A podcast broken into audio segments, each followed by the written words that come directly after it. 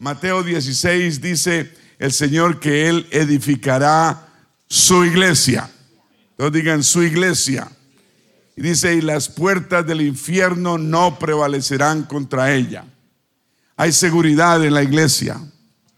Hay paz en la iglesia. el Señor creó la iglesia como un lugar de resguardo y protección para sus hijos. Para que no andemos por ahí volando, sino nos agrupemos, porque la unión hace la fuerza. Y, en la iglesia Él nos bendice de una forma como nunca nos puede bendecir cuando estamos por ahí dispersos.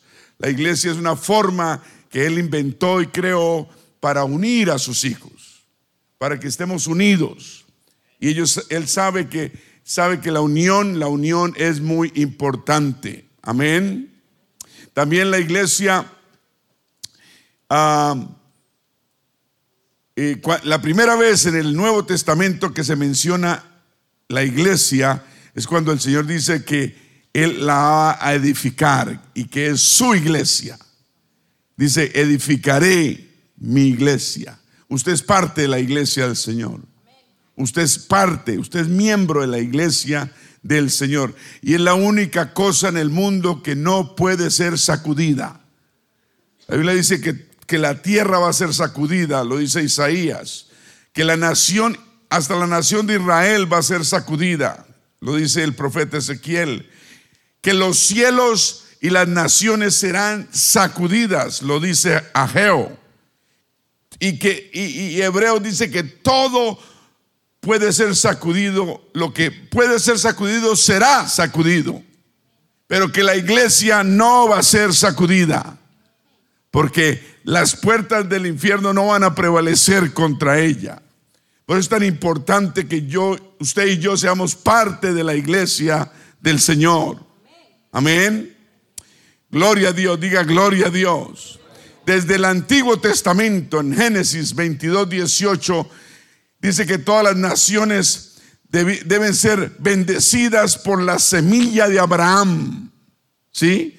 Que todas las familias de la tierra deben ser bendecidas por Abraham y todos los linajes de las naciones adorarán al Señor, dice Salmos.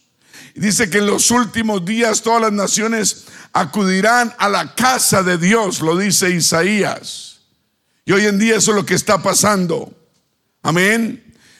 La Biblia dice que los gentiles buscarán la raíz de Jesé y que muchas naciones serán rociadas con la sangre del Mesías.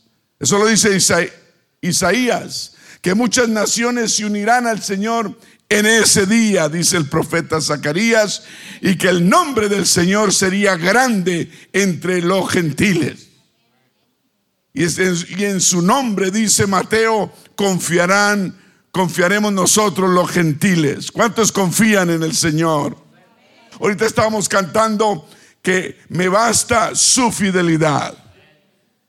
Qué linda canción, ¿no? Me basta su fidelidad. Podemos descansar en la fidelidad de Dios porque Dios es un Dios fiel. Eso nos da tranquilidad, seguridad de que estamos protegidos, estamos bendecidos, estamos cuidados. Dígame, basta su fidelidad. Porque Él es un Dios fiel. Amén. A veces nos entra miedos y temores, preguntas y esto y lo otro, pero tenemos que recordar que nos debe bastar su fidelidad. ¿Cuántos dicen amén? La palabra griega original de iglesia es eclesia. Eclesia con doble K, creo que es. Y, para esa sociedad griega, eclesia significaba una asamblea de ciudadanos libres que eran llamados a, a, salir de sus casas o lugares de negocios y a reunirse. Amén. A reunirse. Esa es la, la iglesia. La iglesia se reúne. Aquí está la iglesia. Amén. La iglesia no es solo convocada, sino llamada a reunirse juntos a tener compañerismo, a tener unión. Y la unión el Señor sabe que da la fuerza y el poder de Dios. Por eso dijo, Mi iglesia no, no, no, las, las puertas del infierno no van a poder en contra de la iglesia. ¿Me está escuchando? Las puertas del infierno, no hay espíritu demoníaco malo, no hay nada que pueda en contra de la iglesia del Señor. Amén. Por eso Hebreos, vamos a verlo, Hebreos 10:25, ¿qué dice? Nos manda y nos dice, no dejemos de congregarnos, no dejemos de asistir a la iglesia fielmente, lo que está diciendo, como, como algunos tienen por costumbre, esta versión dice, como acostumbran a hacerlos algunos sino animémonos unos a otros, sino exhortémonos o exhortándonos y tanto más cuando veis que aquel día que se acerca. Entonces no debemos estar faltando a la iglesia. Debemos venir a la iglesia con más ganas, más deseos, sin falta alguna. Poner todo a un lado y venir a la casa de Dios. ¿Me está escuchando? Ah, una persona tal vez puede engañarse a sí misma pensando que puede servir mejor al Señor y, prepararse para el reino de los cielos eh, libre de una congregación o aparte de una iglesia, pero la palabra de Dios muestra exactamente lo contrario. Incluso podrá estar condenándose a sí mismo, ¿no? De, no, que, no queriendo asociarse con la gente. No porque la gente me ha quedado mal, sí, la gente le queda mal a uno, pero el Señor dice que debemos ser parte de la iglesia. ¿Me está escuchando? La iglesia, eclesia en el Nuevo Testamento es nombrada 114 veces, dicen acá los estudios. Y 110 de ellas hablan de la iglesia del Señor. ¿Me está escuchando? ¿Quiénes somos la iglesia? La iglesia somos personas liberadas por el poder de Dios sacadas de la oscuridad a su luz admirable. Somos un grupo de, de personas, una comunidad celestial libre, voluntaria, mente servimos a Dios, convocados por el Evangelio del Señor Jesucristo. Amén. Venimos de diferentes lugares del mundo. Literalmente aquí venimos de diferentes lugares del mundo. Y nos venimos a reunir. Esa es la iglesia. Y, Dios nos da un fin común a todos. Y un espíritu. Y un nombre. Amén. No somos unos pocos que son, que son escogidos a dedo. No, somos, hemos sido invocados, llamados por el mismo Espíritu Santo. La iglesia no es exclusiva, no excluye a nadie, pero la iglesia es inclusiva, incluye a todo aquel que quiera.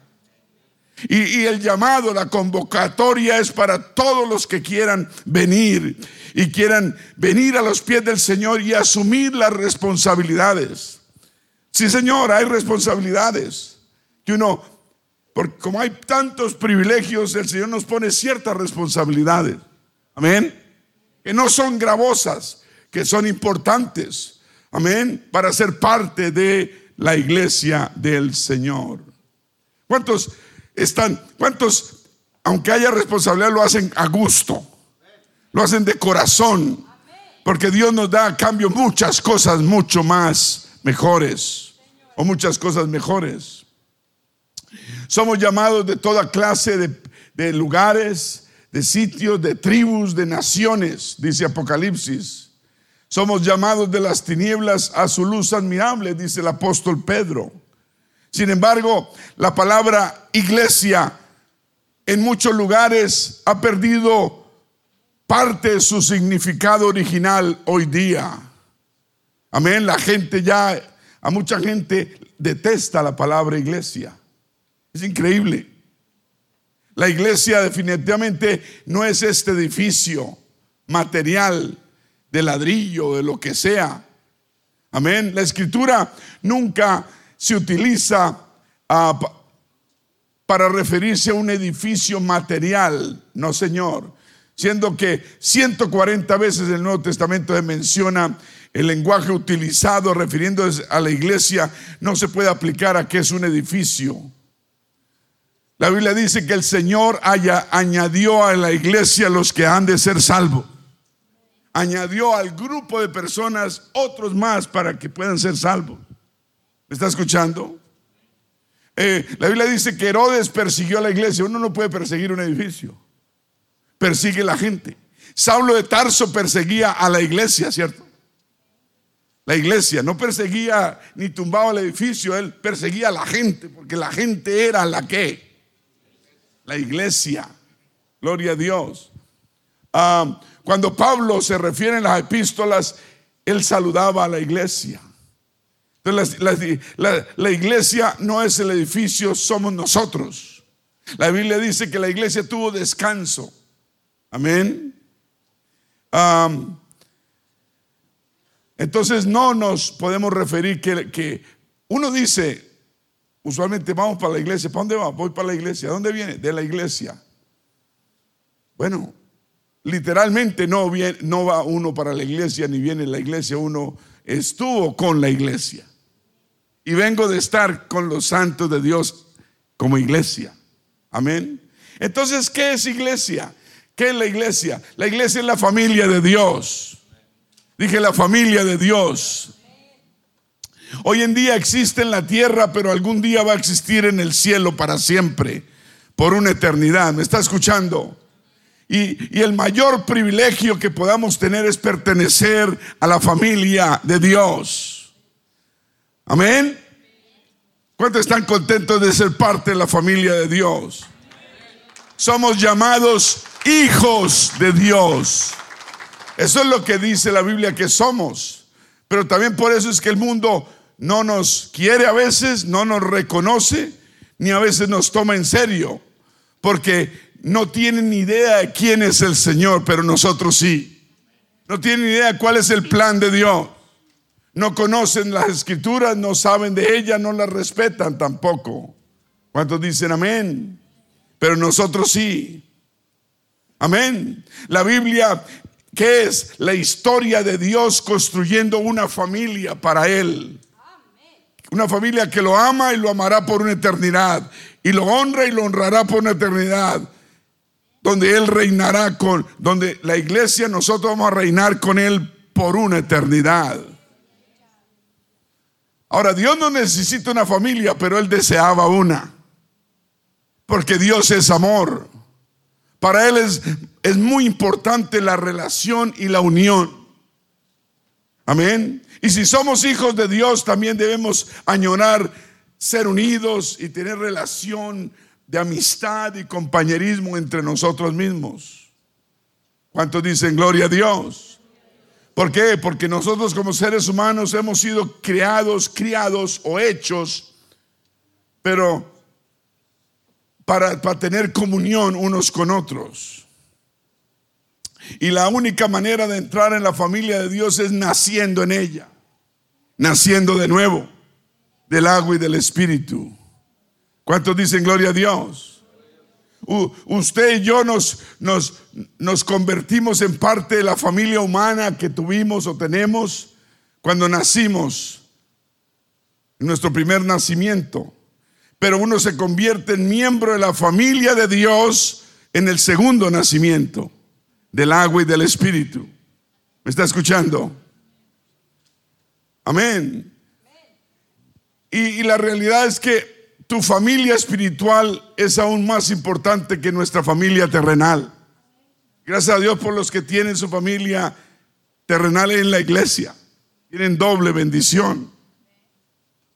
¿Por qué? Porque la familia de Dios va a ser por una eternidad. Si usted no soporta fulanito, adivine qué, por una eternidad. Más le vale que aprenda. Oh, pastor, es que la masco, pero no la paso. O la paso con agua, pero no la masco. Pues aprenda a amar. Amén. ¿Cuántos dicen gloria a Dios? Vamos a leer Primera de Pedro 1.3. Primera de Pedro 1.3. Bendito el Dios y Padre nuestro Señor Jesucristo, que según su grande misericordia nos hizo renacer. No digan renacer para una esperanza viva. ¿Cuántos tienen una esperanza viva en su corazón? ¿Por medio de qué? La resurrección de Jesucristo de los muertos. ¿Para qué? Para una herencia. Todos digan herencia. Una herencia incorruptible que no se puede corromper. Una iglesia que no se puede contaminar y es inmarcesible. Quiere decir que no se puede nunca marchitar. Amén. La herencia que el Señor nos da por medio de su resurrección es incorruptible, incontaminada e inmarcesible. ¿Me está escuchando? Dice, versículo 5, dice que sois guardados por el poder de Dios. La iglesia es guardada, cuidada, bendecida por el poder de Dios. ¿Cómo lo hace? Pues ahí lo está diciendo, ¿mediante qué? ¿Mediante qué? Por eso es tan importante venir a la iglesia cada vez que tenemos servicio, porque eso nos da más fe. El venir, no venir a la iglesia nos quita la fe. Por eso hace 100 años, mil años, que dos mil años que se dice no dejemos de congregarnos. Porque entre más usted se congrega y escucha más palabra de Dios y está más con los hermanos, más fe tiene. Entre menos palabra escucha, la, me, la fe se va menguando. ¿Es cierto? Entonces somos guardados por el poder de Dios mediante la qué? ¿Para qué? Para poder alcanzar la salvación que está preparada para ser manifestada en el tiempo postrero. Gloria a Dios.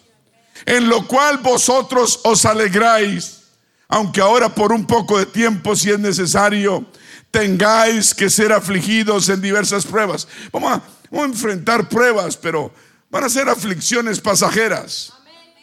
Amén. Pasajeras para que sometida a prueba nuestra fe, va a ser sometida a prueba, mucho más preciosa que el oro, el cual aunque perecedero se prueba con fuego, esa, esa fe sea que hallada como en alabanza. No deje que usted tenga cualquier tropiezo y cualquier cosa y problema en su casa, en su trabajo, en donde sea, que, que usted venga a la iglesia y no levante manos al cielo. En alabanza. El enemigo quiere que, esas manos caigan, pero usted tiene que mantener esas manos arriba en alabanza. No hay problema que usted tenga o yo tenga que no merezca que alabemos a Dios. ¿Me está escuchando? Seamos hallados siempre alabando a Dios. Gloria y honra cuando sea manifestado Jesucristo. A quienes amamos, a quien amamos sin haberle visto en quien creyendo, aunque ahora no lo veáis, os alegráis con gozo inefable y glorioso. Amén. Es lo que nos saca adelante, ese gozo inefable y glorioso que solo la paz de Dios puede darnos. Por eso entre más problemas tenga, más venga a la iglesia, más levante manos, más cante, más gócese, más, más, más, más haga lo que sea para el Señor. El fin del enemigo es que usted mantenga sus manos caídas. Pero usted manténgalas arriba, que mientras tenga las manos arriba usted va a tener la victoria. ¿Me está escuchando? Si usted tiende a caer las manos, a bajarlas, eso es lo que está, quiere el enemigo que usted haga. No las deje caídas, levántelas. Levante las manos alabando a Dios continuamente. obteniendo el fin de nuestra fe, versículo 9, que es la salvación de nuestras almas. De eso se trata, ¿cierto? El fin de la fe que tenemos es que nuestras almas sean salvas. La fe es para que nuestras almas sean salvas. ¿Se escuchó? De eso se trata. 10 dice, los profetas que profetizaron de la gracia destinada a vosotros inquirieron y diligentemente indagaron acerca de esta salvación, escudriñando qué persona y qué tiempo indicaba el Espíritu de Cristo que estaba en ellos, el cual anunciaba de antemano los sufrimientos de Cristo y las glorias que, ven, las glorias que vendrían tras ellos. A esto los profetas se les reveló que no era para sí mismos, no era para ellos, sino para nosotros. Administraban las cosas que ahora os son anunciadas por los que han predicado el Evangelio por el Espíritu Santo enviado del cielo. Cosas en las cuales anhelan mirar los ángeles. Los ángeles del cielo añoran sentir lo que se siente es estar como parte de la iglesia, como hijos de Dios, cuidados por su mano protectora. Amén. ¿Qué se siente sentir el Espíritu Santo? Hablar en nuevas lenguas, sentir el Espíritu de Dios. Ellos añoran eso. Pero no, no, no, no, son, son seres creados, espirituales, creados, pero no pueden recibir el Espíritu Santo. Nosotros sí tenemos ese privilegio. Usted no ha entendido, pero en el momento en que, en que usted nació en la familia de Dios, usted recibió asombrosos regalos, ¿cierto? Usted recibió el nombre de la familia, la semejanza de la familia, los privilegios que tiene la familia de Dios y también recibe la herencia de la familia. Hay gran bendición de ser parte de la iglesia del Señor. Amén. Gálatas 4:6, vamos a leerlo. Dice, por cuanto y por cuanto sois hijos, no digan hijos. Dios envió a, vuestros corazones el espíritu de su Hijo, el cual clama Abba Padre, así que ya no eres qué? ¿Ya no eres qué? Esclavo. ¿Cuántos éramos esclavos antes? Levante su mano. Esclavos de vicios, esclavos de cosas, de situaciones, ¿no? Usted no era esclavo, usted siempre fue libre. Ya no, no somos esclavos, sino hijos. Digan, yo soy hijo de Dios. Y como hijos somos herederos por medio de Dios, heredero de Dios por medio de Cristo. ¿Cuántos dicen gloria a Dios? Entonces podemos estar seguros, seguros de que ahora somos hijos, no hijos, digan hijos. Qué privilegio tan grande, ¿cierto? Ser nosotros hijos de Dios. Usted puede decir yo soy hijo de Trump, pero decir yo soy hijo de Dios, eso sí le da validez. Aunque Trump ahorita no tiene mucha validez, pobrecito. Eh. Pobrecito, le han dado duro. Amén. los amigos se le están volteando. ¿Qué será que los amigos se voltean cuando las cosas se ponen color hormiga? Ahí es cuando se conoce quiénes son los amigos, ¿cierto? Amén. Cuando el Señor lo iban a crucificar ya no tenía amigos, hasta el mismo Pedro lo, lo negó. Yo, no lo conozco. ¿Cómo que no? Tú lo conoces, te hemos visto andar con él. No, yo no lo he visto nunca en mi vida. Pedro, el apóstol. Es que le tenemos más miedo a la gente que a Dios. No niegues nunca que a quién, quién, quién eres Dios, quién es Dios en tu vida. Cada vez, hermano, que tú te sientas poca cosa, poco importante, poco querido, algo inseguro, recuerda quién eres. Tú eres miembro de la familia de Dios. Un aplauso al Señor. Por eso Efesios 2.19 dice, Así que ya no somos extranjeros. Y aquí somos bastante extranjeros. Extranjero quiere decir que venimos de otros lugares. ¿Cierto? Los nacidos aquí no pueden decir eso. Nosotros somos, ya no somos extranjeros, ni somos advenedizos, ni extraños, quiere decir, sino somos conciudadanos. Conciudadanos de los santos y miembros de la familia de Dios.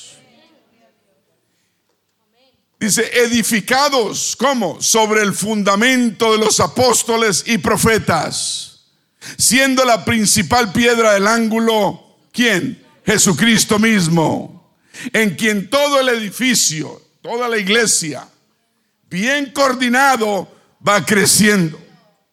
Usted en la iglesia puede crecer, aparte la iglesia no puede crecer. Va creciendo la iglesia para ser un templo santo en el Señor, en quien vosotros también sois juntamente edificados para morada de Dios en el Espíritu.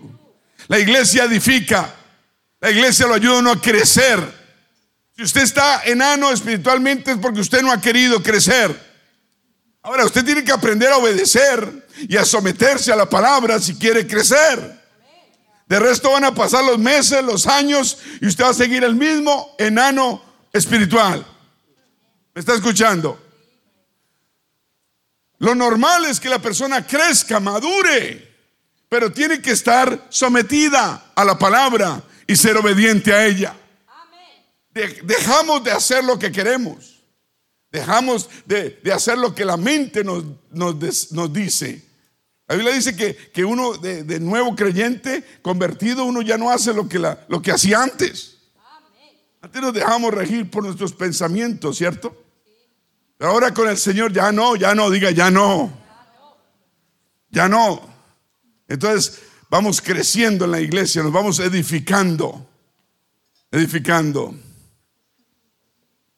Por eso la, palabra no, no, habla nunca de cristianos llaneros solitarios. Llaneros solitarios. ¿No? Santos solitarios o ermitaños espirituales personas aisladas. A través de los años hemos visto mucha gente que visita la iglesia y les preguntamos, ¿y qué? Cuéntenos de ustedes. ¿Hace, ¿De usted cuándo, cuándo se convirtió? No, yo llevo convertido como 25 años. Pero, ¿y qué? ¿Dónde ha estado congregándose? ¿Dónde? No, yo me he congregado. Yo, ahorita yo no me congrego. Yo hace rato no tengo iglesia. ¿No? y son ermitaños. Uno no puede andar solo, eso no es bíblico. Por eso Dios nos dio la iglesia para tener una familia. ¿Cuántos creen que una familia es importante? Ya no somos solitarios, llaneros solitarios, aislados, no. Por el contrario, dice que debemos, nos ha puesto juntos, unidos, para construirnos juntos somos miembros juntos, herederos juntos, donde encajamos juntos. Y en el arrebatamiento, ¿qué va a pasar? Pues seremos arrebatados juntos. ¿Cuántos dicen amén? En el Nuevo Testamento más de 50 veces utiliza la frase unos a otros, unos a otros, unos a otros. La Biblia nos ordena que no debemos amarnos unos a otros. Dice, orar unos por los otros. Dice, anímense unos a los otros. Amonéstense unos a otros. Salúdense unos a otros. Servir unos a otros. Enseñarnos unos los unos a los otros. Aceptarse los unos a los otros. Honrarse los unos a los otros, perdonarse los unos a los otros, someternos los unos a los otros, dedicarnos los unos a los sostenernos los unos a los otros, las cargas. Y muchas tareas mutuas, porque en esa mutualidad, en esa, en esa unión, Dios nos da la fuerza. ¿Cuántos dicen gloria a Dios? Esto son responsabilidades familiares que Dios espera que cumplamos. Amén. Y usted de los que entra a la iglesia y no, yo solo entro, escucho palabra y salgo pitado. Tenga, pare un momentito. Tenga compañerismo. Amén. No es que no quiero problemas. No, es que nadie está poniendo problemas ni buscando problemas. Pero la gente necesita de usted y usted necesita de las personas. Nos necesitamos mutuamente. ¿Me está escuchando? Por eso la membresía es de origen cristiano, esa palabra. Pero el mundo, el mundo lo ha cambiado, su significado lo ha cambiado totalmente. Hoy en día la membresía eh, en una iglesia se reduce a añadir el nombre a una lista y no pide requisitos ni tiene expectativas. Yo quiero ser responsable delante de alguien. Amén. Y en la iglesia uno es responsable delante de Dios y delante de los demás. ¿Sí o no? Nos ayuda, nos ayuda. ¿Qué tal uno tratando de servir a Dios y uno apartarse de Charlotte e irse para las montañas de Norte Carolina? Amén. Y que le manden todo por, por Amazon. Y uno no unirse a nadie como ermitaño y se les ando con una barba larga y, y ermitando allá con las cabras. Hay algo poderoso que, cuando uno está con la gente, que uno ve al Señor, la bondad, la paz, la necesidad. Sí, Señor, eso nos ayuda a crecer, a madurar. Para el apóstol Pablo, ser miembro de la iglesia significaba ser un órgano vital en un cuerpo vivo. Usted es un órgano vital en el cuerpo vivo que es el cuerpo de nuestro Señor Jesucristo, que lo componen ustedes y nosotros juntos. Usted es vital. Amén. Uno es, uno es un, un brazo, otro es una pierna, uno es... Amén. Todos tenemos funciones diferentes, pero somos parte de un solo cuerpo. Por eso Pablo lo dice allá en Romanos 12, 4. Dice, porque de la manera que, el, que en un cuerpo humano tenemos muchos miembros, pero todos los miembros tienen la misma, no todos los miembros tienen la misma ¿qué? función. Así nosotros, siendo muchos, somos un cuerpo en Cristo. Y todos miembros, los, y todos miembros los unos de los otros.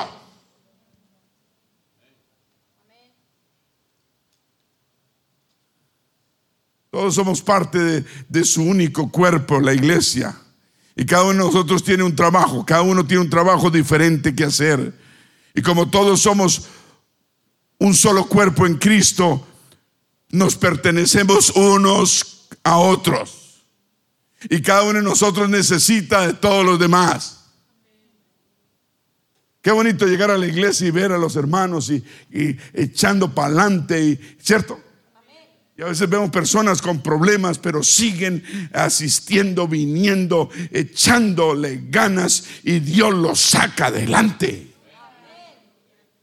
Hemos pasado por muchas tragedias y problemas y necesidades, pero hemos echado para adelante porque hemos sido más que vencedores, porque hemos perseverado, perseverado. Dios nos llama a ser perseverantes.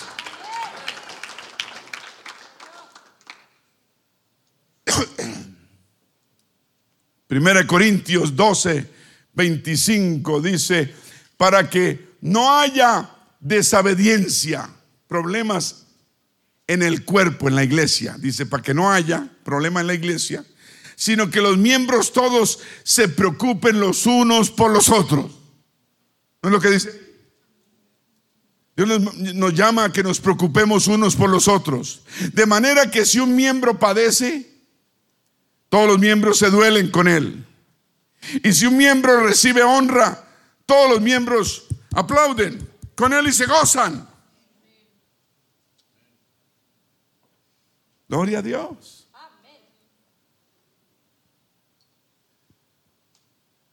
Si una parte está herida, todas las demás partes están implicadas en esa herida y también en la curación.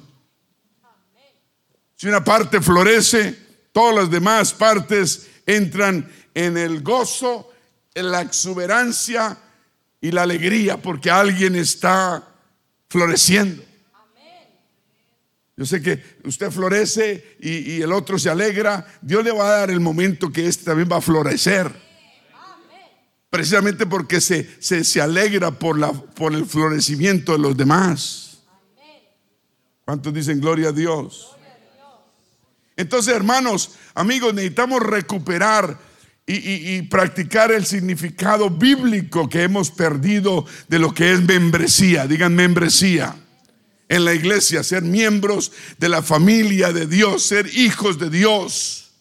No de un edificio, no, de la familia de Dios. Porque la iglesia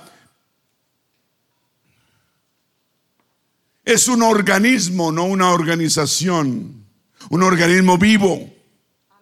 Eso significa, no significa que estemos en contra de los edificios, no, o, las organizaciones, no. Solo significa que sabemos que la iglesia es el pueblo de Dios y los hijos de Dios. Amén. Si un miembro se separa de alguna manera de su cuerpo, ese miembro se va se va a marchitar y a morir. Eh, eh, supe de alguien que una vez perdió la punta de un dedo, ¿no? Y se le cortó con algo. Y, estaba en la nieve, creo que estaba en Londres. Y, cuando vio el, dedo en la nieve, lo agarró y, se lo puso inmediatamente. Ese no, se lo metió al bolsillo y corrió al hospital. No, este llegó y se lo enclochó rápido. Y ahí se quedó. Y después dijo, lléveme al hospital. Y el dedito se le pegó otra vez y hoy en día lo puede mover. Pero si ese pedazo lo dejan por fuera, se muere. Se marchita. No puede existir por sí mismo, ni siquiera tampoco nosotros por sí mismo podemos existir fuera del cuerpo del Señor Jesucristo, que es su iglesia.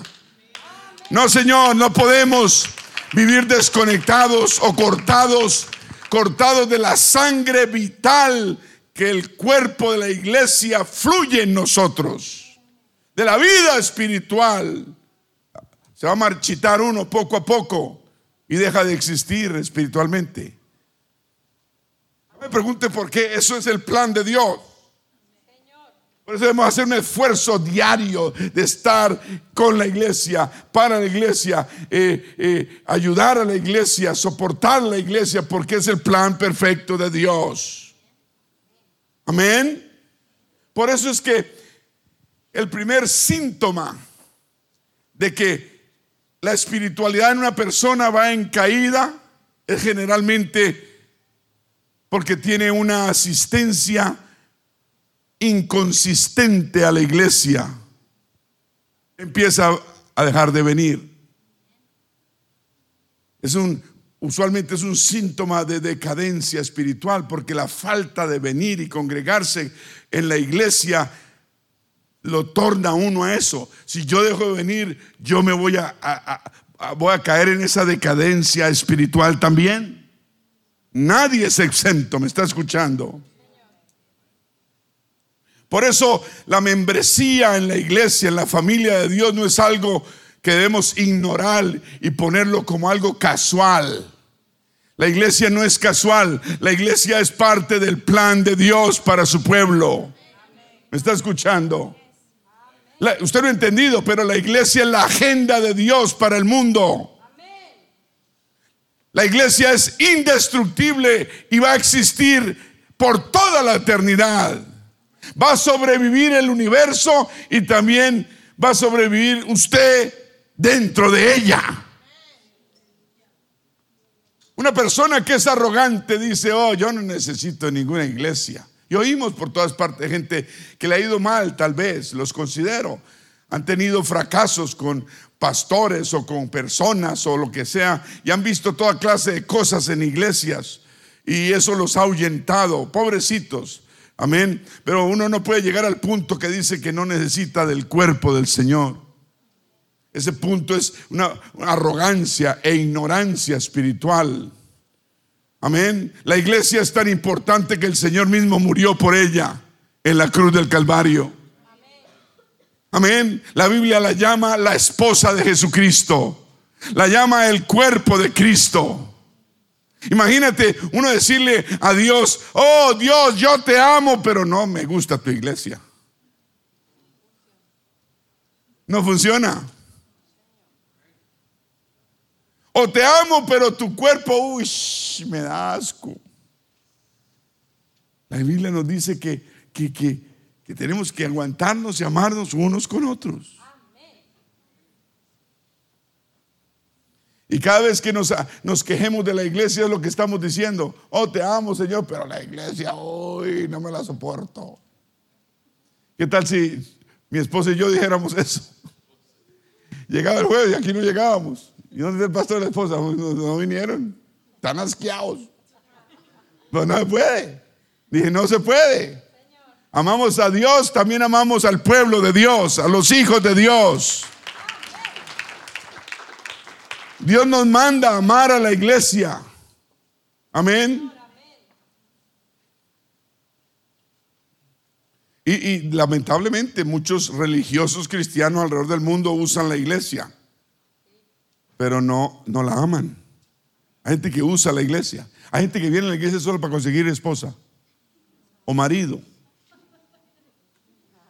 Una vez entró una señora, por aquí a este lado estaba, y, y, una señora, me acuerdo, me dijo, uy, pastor, usted es el pastor. Yo le dije, sí. Y me dijo, mi esposo me dejó. Él no aprecia lo que tenía. Y dele, y dele. Y yo dije, uy, este espíritu, ¿dónde salió? Me estaba coqueteando de frente en la iglesia. Yo dije, ay, nos vemos. No, ah, hemos visto de todo. No es porque yo sea buen mozo, pero feo tampoco estoy. No, esto era cuando era más joven yo y bello. Hay gente que usa la iglesia. El, el diablo le tira. El diablo le tira al pastor porque sabe que si le tira, le tumba la cabeza, pues la iglesia se cae o se puede afectar grandemente. Claro que aquí no estamos, eh, aquí no veneramos ni, ni, predicamos al pastor, predicamos al Señor Jesucristo. ¿Cuántos dicen gloria a Dios? Gloria a Dios. Juan 3:16, versículo muy conocido, porque de tal manera amó Dios al mundo que ha dado a su Hijo unigénito para que todo el que crea en Él no se pierda, mas tenga vida eterna.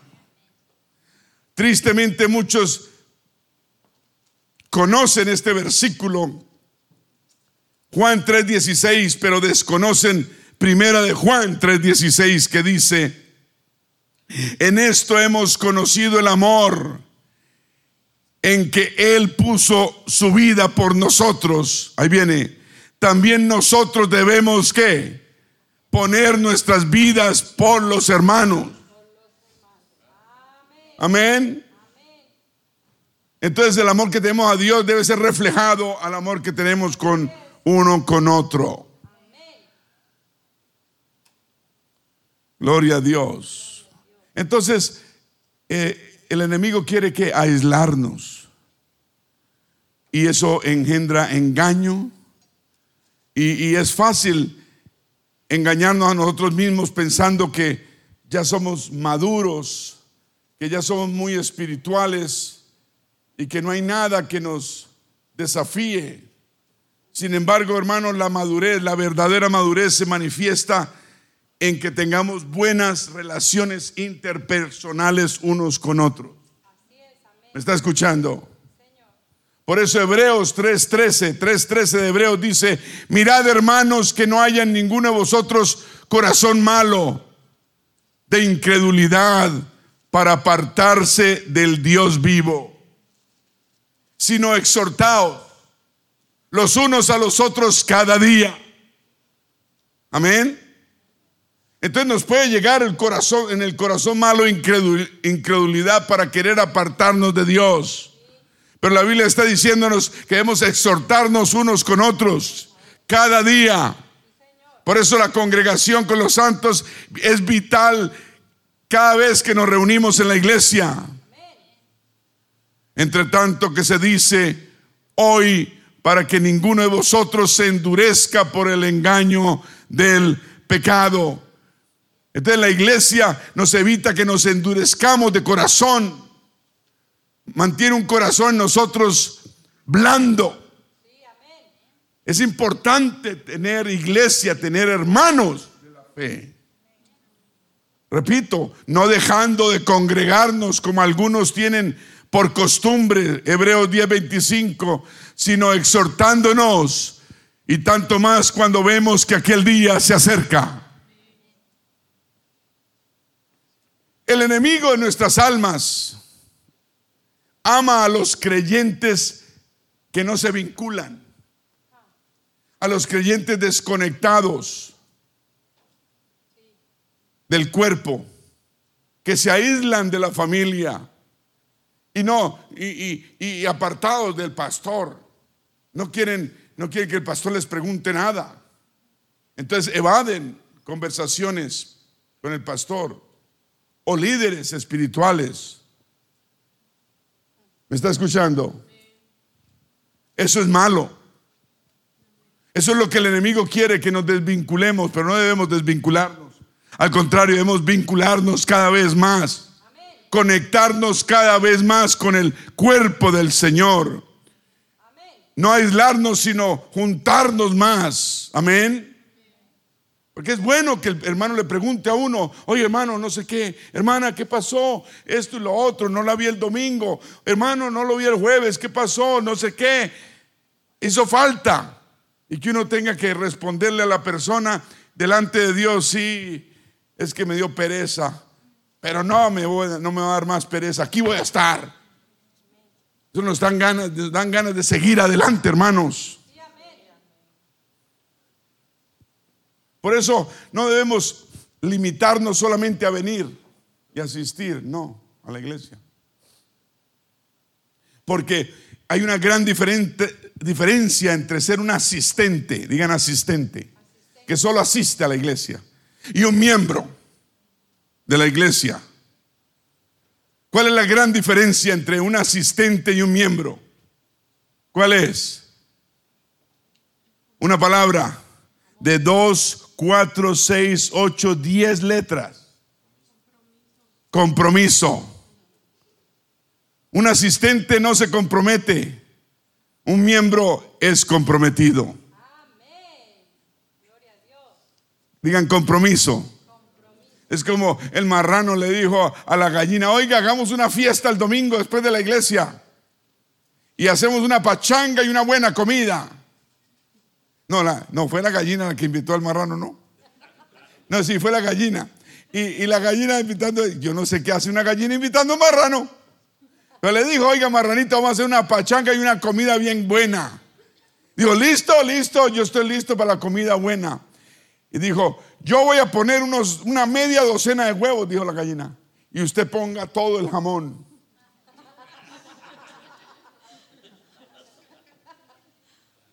Y por supuesto el marranito no vino a la fiesta. Allá quedó en la casa batiendo la cola. Dijo, no, yo por allá no voy. ¿Me quieres pasar el papayo? Digan compromiso. El pueblo de Dios es un pueblo comprometido con Dios porque Dios está comprometido con nosotros. Dije, Dios está comprometido con nosotros está tan comprometido que entregó su vida por nosotros en la cruz del Calvario. No hay otro compromiso más grande que entregar la vida por los demás. Por eso el Señor nos pide algo a nosotros. Comprométete. Comprométete. Un asistente, un asistente es un espectador que se sienta como el que va a un partido de fútbol a que lo, ¿cierto? A ver goles, a que lo entretengan. Pagan la boleta y se sienta para que lo entretengan. Eso es un asistente, porque está desde la barrera, pero, pero los miembros se involucran. Amén se involucran en el ministerio. Oh, mira esa hermana, mira esta persona nueva, necesita oración, necesita esto, están en el altar ayudando a orar, ayudando a esto, ayudando a lo otro, a ver quién bendicen, van para atrás, van a todas partes, que van y oran por la gente, los abrazan, le dan amor, cariño, me está escuchando. Se preocupan por la salvación de los demás. Un, asistente consume, pero un miembro contribuye. Amén. Es parte. Los asistentes sí quieren los beneficios de la iglesia, pero, pero, pero, pero, sin, sin tener que compartir responsabilidades. Eso no somos nosotros ya, ¿cierto?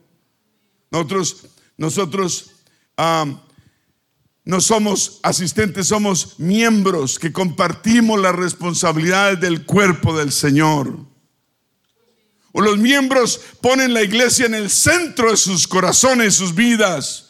Los asistentes son como parejas que quieren vivir juntas sin casarse, sin comprometerse. Amén. Los miembros dicen de corazón, sí. Los asistentes no quieren comprometerse. Por eso la iglesia, esta iglesia local es tan importante para Dios. ¿Por qué? Porque demuestra, podemos demostrar en ella que somos personas comprometidas. Diga, comprometidos. Somos comprometidos con la familia de Dios. Y no solo en teoría, de verdad. Dios quiere que amemos a los demás realmente. No a la gente ideal, sino amar a todos realmente. Ahora, usted puede pasarse toda la vida buscando una iglesia perfecta y no la va a encontrar. ¿Sabe por qué? Porque usted está ahí. Y yo también, y somos imperfectos. No vamos a encontrar una iglesia perfecta. Y somos llamados a amar a todos, incluyendo a la, gente imperfecta, como Dios lo hace. Como lo hizo con nosotros cuando éramos igual, de igual manera, nos amó primero. Amén. Usted lee el libro de Hechos y ve el compromiso específico que tenían los cristianos creyentes originales. Dice la Biblia en Hechos 2.42 que ellos perseveraban en la doctrina de los apóstoles, perseveraban en la comunión, perseveraban en el partimiento del pan, o sea, comían taquitos juntos y perseveraban en las oraciones. ¿Me está escuchando?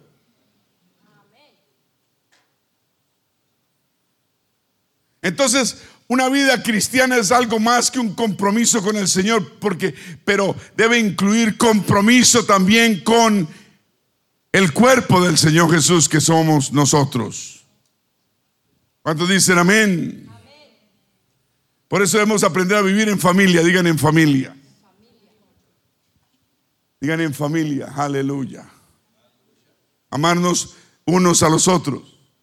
Orar unos por los otros animarnos los unos a los otros, amonestarnos los unos a los, saludarnos, servirnos los unos a los otros, enseñarnos, aceptarnos los unos a los otros. Perdón. Honrarnos los unos a los otros, perdonándonos los unos a los otros, sometiéndonos los unos a los otros dedicándonos los unos a los otros, cargando las cargas los unos a los otros. Yo te pregunto, mi amigo, mi hermano, ¿qué tan importante es el compromiso para ti? ¿Qué tan importante? ¿Evades el compromiso? Amén. Estamos hablando de compromiso. ¿Quiere usted salir corriendo? Cuando hablamos de compromiso, no. Es absolutamente crucial y necesario tener compromiso con Dios porque Él se comprometió primero con nosotros. Amén. Sí, si usted es una persona que no tiene compromiso, la Biblia dice que, que usted está caminando, no está caminando en la luz. Primera de Juan 1.7 dice, pero si andamos en la luz, vamos a verlo, pero si andamos en qué? tenemos entonces comunión unos con otros. El que anda en la luz tiene comunión uno con otro. Y la sangre de Jesucristo, su Hijo, nos limpia de todo. ¿Quién quiere vivir en la luz? Tenemos que tener comunión unos con un aplauso al Señor.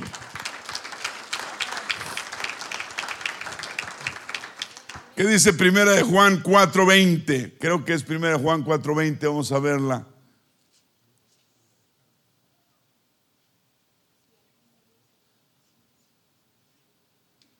Si alguno dice yo amo a Dios y aborrece a su hermano, es, léalo, mentiroso. Y la Biblia dice que los mentirosos no en el reino de los... Dice, pues el que no ama a su hermano, a quien ha visto, ¿cómo puede amar a Dios a quien no ha visto? Siguiente versículo 21. Y nosotros tenemos este mandamiento de Él. El que ama a Dios, ame también. Un aplauso al Señor.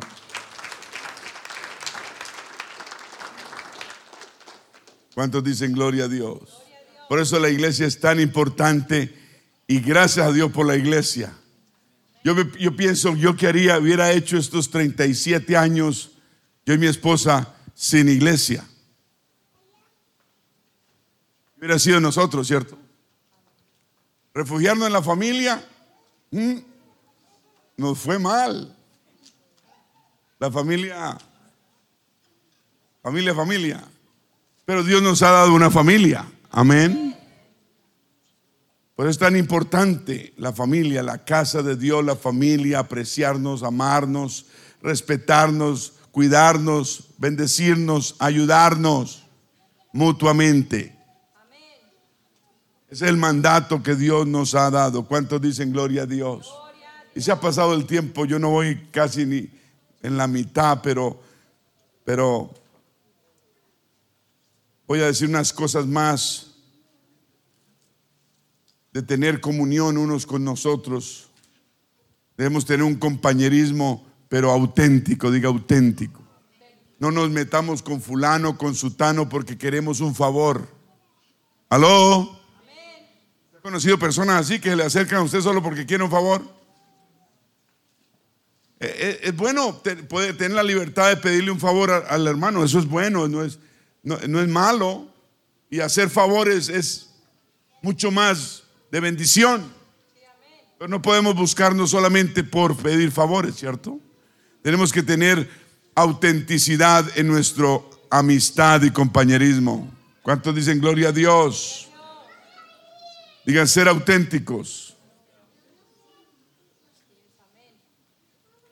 Santiago 5:16, vamos a verlo. Confesaos vuestras ofensas unos con otros o unos a otros. Confesaos vuestras ofensas unos a otros y orad unos por otros para que seáis qué. Entonces cuando uno confiesa una ofensa que le haya hecho a alguien y hay oración, también hay sanidad. Y después dice, la oración eficaz del justo puede mucho. La oración eficaz del justo. Primero habla de tener una ofensa y si uno la confiesa y hay oración, uno sana. Y después dice la oración, cuando uno ora, cuando uno es, eficaz. ¿Por qué? Porque la persona ha sido justificada. ¿Por qué? Por la confesión que hubo. Es la misma frase que está diciendo esto. Amén. Mismo versículo.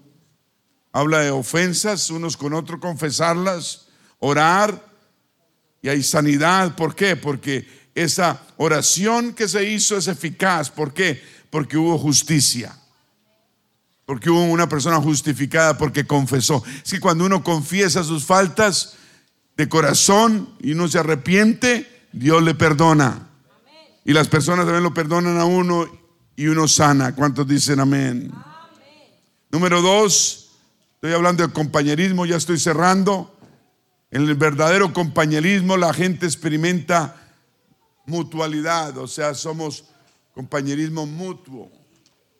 Mutualidad, el arte, el arte de depender unos de otros, de dar y recibir de compartir, de ayudarnos unos a otros. Dios diseñó la iglesia, su cuerpo, de esta manera. Amén. Para hacernos más consistentes, para hacernos más fuertes. Amén. Cuando la gente camina con uno, uno se hace fuerte. Romanos 1:12. Y esto es para ser mutuamente confortados por la ley que nos es común a vosotros y a mí. Digan mutuamente. Confortados, nos confortamos, nos ayudamos, nos fortalecemos mutuamente. No dejemos de, de, de, de, congregarnos como algunos tienen por costumbre. Por eso la palabra, la, la comunión es continua es tan importante. ¿Cuántos dicen gloria a Dios? Que lo, el enemigo vital de, de la mutualidad y de la unión es la independencia. No debemos ser cristianos creyentes independientes, no. En el compañerismo, ya cerrando, el verdadero compañerismo, la gente experimenta simpatía, digan simpatía. Simpatía. Diga simpatía. Es, es tener comunión del sufrimiento, tener simpatía por, la, por el dolor ajeno. Amén. Si alguien está sufriendo en la iglesia, ¿usted qué, usted qué piensa? ¿Usted le duele? ¿Usted se entristece? ¿Usted ora por esa persona o familia que está pasando por una tragedia? Más le vale porque somos parte del cuerpo. ¿Acaso si usted no, no, no anda por ahí, eh, se para a las 3 de la mañana para irse para la cocina a comer lo que no debe? Y usted no prende la luz para que su mujer no se dé cuenta. Y usted se choca y se sale descalzo en la cama y se choca contra un mueble en el dedo gordo y se pega durísimo y usted no grita porque no quiere despertar a nadie. Y usted ya le toca devolverse a la cama porque ese, ese dedo lo tiene así. Ya le quitó el hambre. Y usted se acuesta en esa cama con ese dedo echado haciéndole así.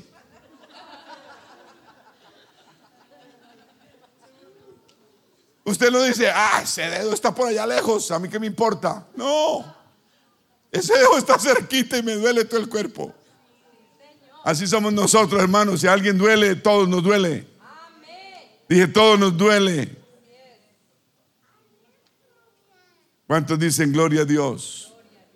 Digan verdadero compañerismo. La gente tiene misericordia.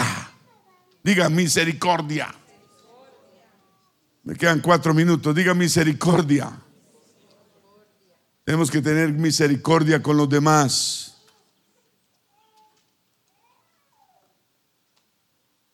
El verdadero compañerismo solo ocurre cuando la, misericordia prevalece y, no, queremos, si alguien nos hace daño, no queremos vengarnos. Tenemos misericordia. Amén. Si alguien se equivocó con usted, tenga misericordia. Si usted es de las personas que usted no rebaja de una, usted aprende a tener misericordia. Si alguien se equivocó con usted, pues tenga misericordia. ¿Me está escuchando? No sea como en Colombia hay unos indios en, en la Guajira, los guayú creo que son, y que son famosos porque se vengan. Si alguien le mata un miembro de la familia, ellos van y matan el resto de familia. El pueblo de Dios no es un pueblo vengativo, es un pueblo que perdona y tiene misericordia. ¿Cuántos dicen amén? La gente es imperfecta como uno es imperfecto. Y eso es inevitable. Las personas se van a, equivocar con usted mañana, pasado, algún día. Aprenda a tener misericordia en su corazón.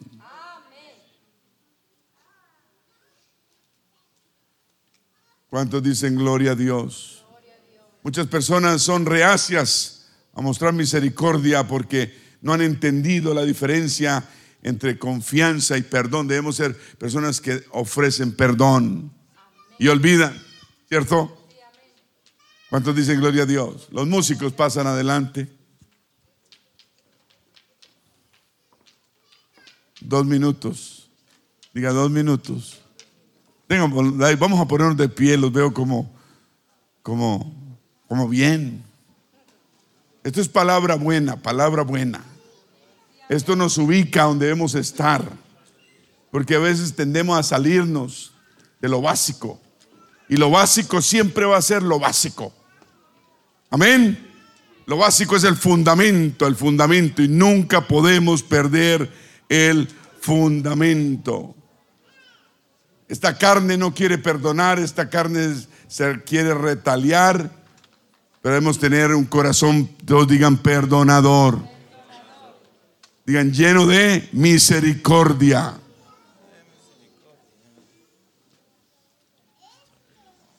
Entonces, hermanos, tengan, tengan en cuenta esta frase. ¿Está listo? No se puede tener comunión sin perdón. Tenemos que aprender a la fuerza a ofrecer el perdón para poder tener verdadera comunión unos con otros. Si usted eh, le es difícil perdonar, no pare de orar hasta que el Espíritu Santo le dé doble porción de misericordia en su corazón. Y usted aprenda a perdonar. Porque todos somos diferentes. Hay personas que les cuesta y a otros que fácil perdonan. Yo quiero ser esa clase de persona que fácil perdono y olvido.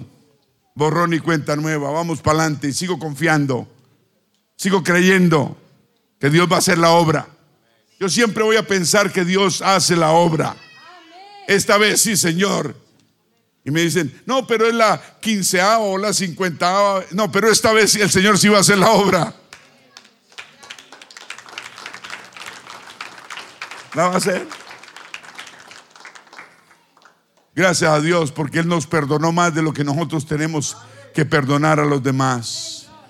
¿A cuánto el Señor le ha perdonado?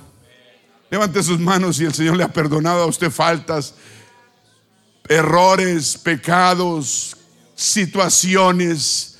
Levante esas manos y diga gracias Señor porque tuviste misericordia de mí, de este pecador.